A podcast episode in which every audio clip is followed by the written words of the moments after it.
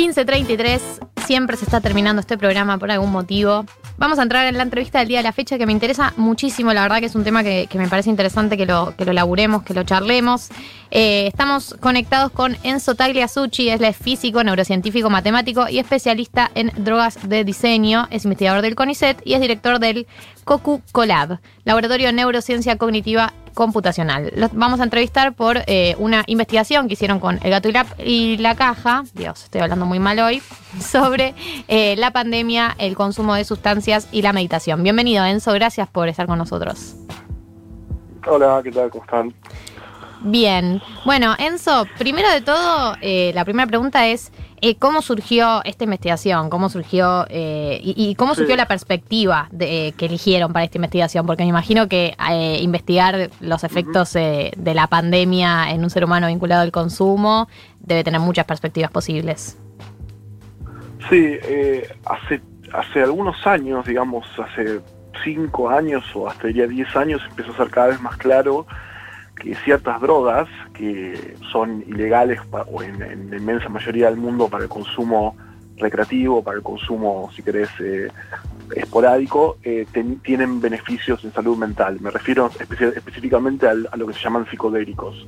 Eh, drogas, por ejemplo, como el LSD, como moléculas naturales que hay en ciertos hongos, cactos, que tienen ¿no? Estas, estos efectos muy marcados en la conciencia, en la percepción, y si bien son drogas que tienen una historia de consumo recreativo, como te decía, en los últimos años hay cada vez más evidencia de que sirven para tratar ciertos trastornos como depresión, ansiedad ante el fin de la vida, eh, ciertos trastornos de consumo o de adicción a otros, otras drogas.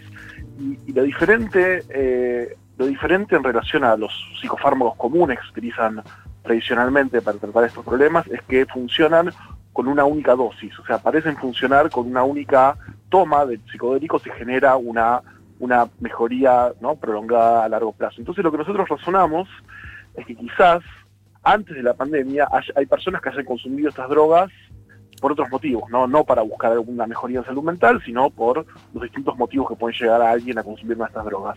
Pero que después, al haber ocurrido la pandemia, eh, ocurrió ahora un problema, ahora, ahora se generó una condición en la cual puede afectarse la salud mental de todas las personas, de hecho está pasando lamentablemente, entonces quizás aquellas personas que tuvieron experiencias en tiempos recientes con psicodélicos tienen, la están transitando mejor la experiencia de la, cuarentena. Entonces esa fue la hipótesis que tuvimos. Eh, entonces lo que hicimos esencialmente fue diseñamos el estudio para averiguar si las personas que consumieron psicodélicos en el pasado son las que hoy tienen mejores indicadores en salud mental durante la pandemia y la cuarentena. ¿Y qué arrojaron los resultados? Bueno, sí, o sea, lo que encontramos esencialmente es que podemos dividir las drogas en dos grandes categorías, las drogas psicodélicas por un lado y especialmente las drogas psicodélicas que no se asocian tanto con consumo más frío o lo más recreativo, sino más a un, típicamente se asocian incluso a búsquedas religiosas espirituales, como la ayahuasca, la dimetiltriptamina y otras similares, esas drogas tienden a estar asociadas efectivamente con mejorías, con, con, mejor estados de salud mental en, este momento, digamos, con mayor niveles de bienestar, de resiliencia, menor ansiedad en general, y que por otro lado las drogas, por ejemplo, no sé, desde el porro, marihuana, cocaína, alcohol, digamos, bueno, a hablar psicofármacos, son drogas que caen en otras categorías que están al revés, están asociadas a peores marcadores de salud mental durante este momento. Entonces, esa, esa doble disociación es lo que es el resultado principal que encontramos. Bien, y eh, pensaba sobre el tema de toda esta segunda categoría que es el porro, el alcohol, la cafeína, etcétera, em, que muchas veces incluso está asociada a lo contrario, no sé, el porro puede estar asociado a relajar o a bajar, pero sin embargo, eh, el otro día escuchaba el capítulo de, porro del podcast Porro que, que elaboraba el tema porro y ansiedad, eh, hay un tipo de consumo que puede resultar problemático vinculado a la ansiedad, o sea, lo contrario a bajar, digamos. Sí, sí, exacto. Eh, bueno, eso es algo que se da, digamos, el consumo problemático eh, de marihuana existe, si bien no es una droga tan adictiva, ¿no? Como, como el tabaco, por ejemplo, existe. Lo que tienen interesante los psicodélicos es que no generan adicción, o sea, uno no se, no se vuelve adicto al consumo de drogas como LSD, ayahuasca o, o psilocibina, son drogas que de vuelta típicamente las personas las buscan por una experiencia en particular, por una experiencia única, y después esa experiencia, lo que las vuelve distinta a otras drogas, es que esa experiencia tiene secuelas a largo plazo. y, nosotros nos tratamos justamente de tratar de entender si, si esas secuelas a largo plazo pueden tener algún beneficio, hasta la sociedad algún beneficio en salud mental, ¿no? Y, mm, con respecto a, estas en particular, pienso en el LSD, en la ayahuasca y, ese estilo, digo, ¿es, para cualquiera también tomarlo? Porque pienso, no sé, desde malos viajes hasta, no sé, la experiencia con ayahuasca que te cuentan experiencias, estuve llorando dos días, digo, eh, ¿hay que estar en algún tipo de condición previa, con algún tipo de tranquilidad para vivir la experiencia? en primer lugar, claro, Exacto, sí, en primer lugar, eh, nadie las debería consumir hoy por hoy, lo tengo que decir, porque son ilegales incluso dentro de sus posibles potenciales, posibles usos terapéuticos a futuro, todavía no están tan demostrados como para que se hayan aprobado para su uso médico. Entonces hoy por hoy son ilegales.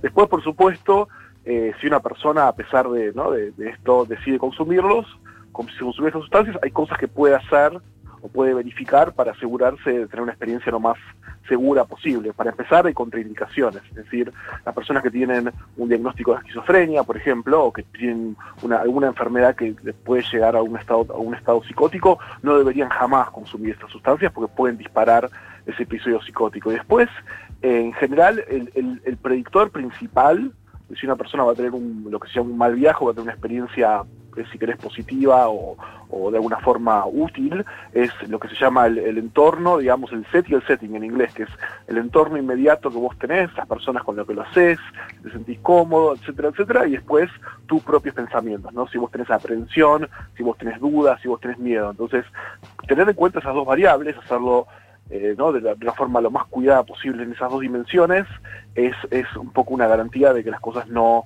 no van a salir mal. Eh, después, por supuesto, una persona puede de todas formas eh, transitar episodios de mucha ansiedad y de hecho en los estudios que te mencionaba, los estudios clínicos con pacientes, en general los pacientes tienen muchas veces episodios de mucha ansiedad, pero eso no significa que va a haber un trauma permanente. O sea, una vez que termina la experiencia, en general las personas no, hasta sienten alivio, sienten como que pasó todo lo malo y en general no tiene una secuela negativa a largo plazo, incluso si la persona la pasa muy mal, muy mal durante los efectos agudos, durante la experiencia misma. Seguimos hablando con Enzo Tagliasucci, estamos hablando sobre el consumo en la pandemia y eh, en casos de LSD y otro tipo de drogas. Martín quería hacer una pregunta. Hola Enzo, Martín Slipsuk, te saluda, ¿cómo estás? Hola, ¿cómo Algo que me parecía muy interesante leyendo algunos textos tuyos era esto del concepto del mal viaje, que nosotros lo llamamos tal vez coloquialmente, pero bueno, entiendo que científicamente también existe. Eh, y, mi pregunta iba focalizada a la pandemia, eh, ¿cómo puede influir esta experiencia traumática en algunos casos eh, en estos malos viajes? ¿Hay, hay, digamos, hay estudios que analicen el, el, hecho de que experiencias traumáticas como estas influyan mal o, o mejor para los malos viajes? Bueno, es una buena pregunta. Nosotros, eh, nosotros nos concentramos en preguntarle a las personas sobre sus experiencias antes de la pandemia. Entonces, eh, no sabemos si ahora hay personas que están teniendo experiencias que se ven afectadas por la pandemia. Es una buena pregunta, es algo que pensamos estudiar en el futuro, digamos, ¿no? Porque justamente el problema de lo que estamos viviendo ahora es que, bueno, es que las secuelas que va a dejar, y eso es algo que lo vamos a poder eh, empezar a descubrir e investigar una vez que esto empiece a terminar, y volvamos, si querés, a la famosa nueva normalidad o como lo quieras llamar, el post de todo esto, vamos a empezar a, ¿no? a empezar a dar vuelta a las piedras y ver eh, qué efectos. Y yo creo que sí, que es muy probable que haya personas que, ¿no? que estén en un estado de fragilidad, que hoy por hoy, o incluso meses después de que esto termine, deberían mantenerse alejados de, los, de estas sustancias. Lo que hay son estudios interesantes con sueños, por ejemplo, con sueños, eh, digo, con, con la gente contando los sueños que está teniendo eh, desde que empezó la pandemia, eso refleja de alguna forma eh, lo traumático, lo que está pasando. La gente está, cambiando lo que sueña, los patrones de los contenidos de sus sueños, y eso es algo que típicamente ¿no? se, da, muestra de que estamos viviendo una situación muy anormal. Eso, eso sí está empezando a ser estudiado. Hola Enzo, ¿cómo estás? Acá María del Mar te saluda. Te quería hacer una pregunta eh, con respecto a la relación que encontraron en el estudio entre el consumo de sustancias, eh, el rezo, la meditación, eh, pero quería como que especificaras un poquito todo eso en relación a la ansiedad de los sujetos. Claro. Sí, es buenísimo. nosotros primero, acá, acá vale la pena aclarar algo, que es por qué mezclamos en la misma bolsa meditación o práctica religiosa psicodélicos. Y, el motivo por el cual lo metimos en el mismo estudio es porque eh, las personas, cuando una persona eh, va a uno de estos estudios clínicos y recibe un psicodélico, ¿no? Porque tiene un problema de salud mental o porque está muy deprimido, porque incluso tiene un diagnóstico de una enfermedad terminal y los psicodélicos se, usan para, para aliviar la ansiedad ante el fin de la vida.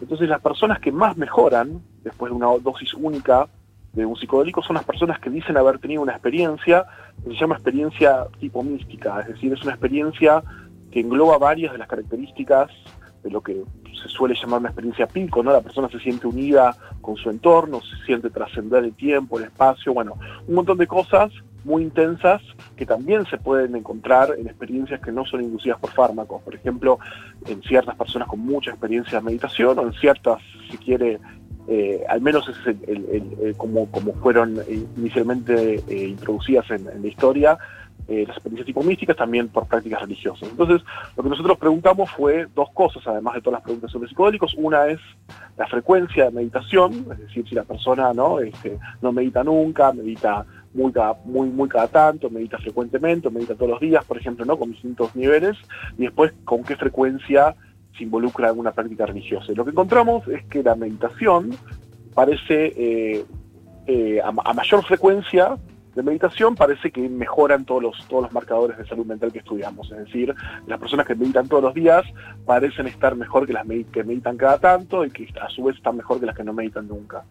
Pero en la frecuencia de práctica religiosa encontramos algo muy divertido, que es que las personas que eh, nunca se involucran en una práctica religiosa, es decir, las personas que son eh, ateas, por ejemplo, o que no tienen ningún tipo de, involucramiento en una práctica religiosa, es, tienen indicadores bastante buenos de salud mental y las personas que tienen eh, que, que, dicen involucrarse en una práctica religiosa todos los días también tienen indicadores más o menos buenos de salud mental, pero que en el medio las personas que lo hacen más o menos, no, que son las peores que las que peores marcadores de salud mental tienen. Entonces como que en medio hacerlo más o menos en cuanto a religión no parece funcionar, lo haces siempre, no lo haces nunca, pero quedarse en medio camino es lo peor.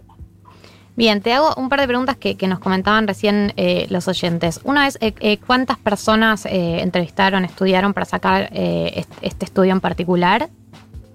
Sí, eh, y la segunda es... 10.000 aproximadamente. 10.000. Sí. Y la segunda es el éxtasis dentro de qué grupo entra. Bueno, el éxtasis eh, es muy interesante la pregunta. Em, el éxtasis, o sea, cuando yo digo marcadores de salud mental, eh, estoy a grandes rasgos resumiendo un montón de escalas que los psicólogos utilizan, preguntas, cuestionarios para medir distintas dimensiones de, lo que del constructo, si crees que, también está una persona consigo misma. Entonces, en general, eh, eh, eh, los psicodélicos modificaron positivamente todos estos, cuestionarios, estas escalas, las drogas de abuso, si querés más como la cocaína o quizás el, tabaco o el alcohol, las, las modificaron negativamente. El caso del MDMA es muy interesante porque es la única droga que no es un psicodélico que modificó uno de estos, de estos marcadores de salud mental en, la dirección positiva y ese marcador tiene que ver con el bienestar debido a interacciones sociales, debido ¿no? a la sociabilidad de la persona. Y eso tiene bastante sentido eh, desde, que el MDMA es una droga que de hecho se considera un empatógeno, es decir, es una droga que eh, su consumo facilita las interacciones sociales entre personas, de hecho es uno de los motivos principales por los cuales se consume. Entonces, es, es la única droga que no es un psicodélico que mejoró, que estuvo, no mejoró porque no sabemos si lo mejoró, pero que estuvo asociada a una eh, mejoría en uno de los, de los factores que estudiamos. Bien, te hago la última pregunta. Eh, me interesaba esto que decías de em, cómo eh, la experiencia de sentirse como parte de un todo, ¿no? O de estar vinculado con tu entorno y, y, que es una experiencia así, mística, medio religiosa, o no religiosa, pero por lo menos mística, espiritual. Si tiene que ver, no sé si estoy haciendo una pregunta por ahí ya demasiado eh, existencial, pero si tiene que ver también con el hecho de, encontrarle un sentido a, todo, ¿no? Y, que baje la ansiedad por eso, porque a veces también la religión o, algunas prácticas de alguna manera te hacen estar en paz con las angustias más existenciales del ser humano. ¿Vos crees que tiene que ver con eso? Eh, eso es algo, sí, yo creo que es, algo muy personal, o sea, yo creo que eso ya depende mucho de la persona y su forma de relacionarse con la experiencia. Em, yo creo que hay algo que va en esa dirección, en el sentido de que no es extraño que, eh, a ver, el primer estudio contemporáneo, moderno, sobre el uso de psicodélicos para tratar una población de pacientes fue justamente con un grupo de pacientes que habían recibido un diagnóstico de, bueno, de cáncer terminal. Esencialmente son personas que les habían dicho que se iban a morir de, cáncer muy probablemente en los próximos meses o años. Entonces, esas personas, por supuesto, enfrentan un montón de ansiedad ¿no? y un montón de interrogantes y una situación, una situación muy difícil. Entonces, em, el, uso de psicodélicos en ese grupo de pacientes mostró una mejoría notable para bajar los niveles de ansiedad. Eh, y, justamente también, ¿no? Los que, los que mejoraron son los que tuvieron ese tipo de experiencia. Y yo después conocí a una persona, una señora, que se ve que no tenía cáncer terminal, porque la conocí varios meses después del estudio, que había participado. Lo que, lo que ella me decía era que esa sensación de trascendencia, esa sensación de, ¿no? de estar fuera eh, del cuerpo y de, estar en todas las demás cosas, y estar unida a todas las demás cosas que lo rodeaban, le habían hecho de alguna forma convencerse de que cuando su cuerpo físico no estuviese más, ella iba a seguir de, toda, de alguna forma impregnada en todas las cosas que la rodeaban. O sea, claramente iba en esa dirección. Yo, por ejemplo, digamos, eh, no, no creo en que, digamos, en que eso me fuese a pasar, porque tengo una perspectiva más científica, pero de todas formas me puedo poner en, lugar, en el lugar de esta, señora y, digamos, y entender por qué ese tipo de experiencia puede llevar a construir este significado, ¿no? Que vos decís que va, que, que de alguna forma es como una especie de respuesta, ¿no? A la sensación de estar, sobre todo de estar aislado también, sí, de estar aislado en un cuerpo finito y mortal, ¿no? También es un poco esa la, ansiedad. Eh, son experiencias muy de vuelta, muy unitivas, sí. Te pregunto, eh, según los datos, una, cosa ya como un poco más eh, puntual, ¿el consumo aumentó en, en, la, en, la, en las personas que, respondieron durante este tiempo? ¿El consumo de, sustancias en general? ¿Cómo aumentó y eh, cómo ves vos? bajó. ¿Bajó? Lo preguntamos. Lo preguntamos. Sí, en general bajó. Salvo en, o sea, bajó esencialmente porque al menos nosotros hicimos esto creo que el primer, segundo mes, o sea, esto lo hicimos en abril. Y en esa época, eh, bueno, me imagino que la gente estaba respetando todavía la cuarentena más estrictamente que ahora, y mi impresión es que muchas personas no se estaban moviendo para conseguir las drogas que consumirían usualmente, que no son de, ¿no? que no las puedes comprar legalmente. Por ejemplo, marihuana y otras drogas demás. Lo que sí había aumentado era el consumo de alcohol, notablemente, y de, sedativos tipo clonazepam, ¿no? ribotril, benzodiazepinas. Eso sí había aumentado, pero las drogas ilegales eh, había bajado el consumo. Simplemente creo que porque la gente no estaba yendo a comprarlas en ese momento. Bueno, Enzo, muchas gracias por, por esta charla muy esclarecedora. Eh, hemos hablado con Enzo Tagliasucci, físico, neurocientífico, matemático y especialista en drogas de diseños, investigador del CONICET, director del COCU Colab. Eh, y esta investigación la pueden encontrar en la página del Gato y la Caja con el nombre de Meditación, Pandemia y Sustancia. Gracias, Enzo. Gracias a ustedes. Chao, chao.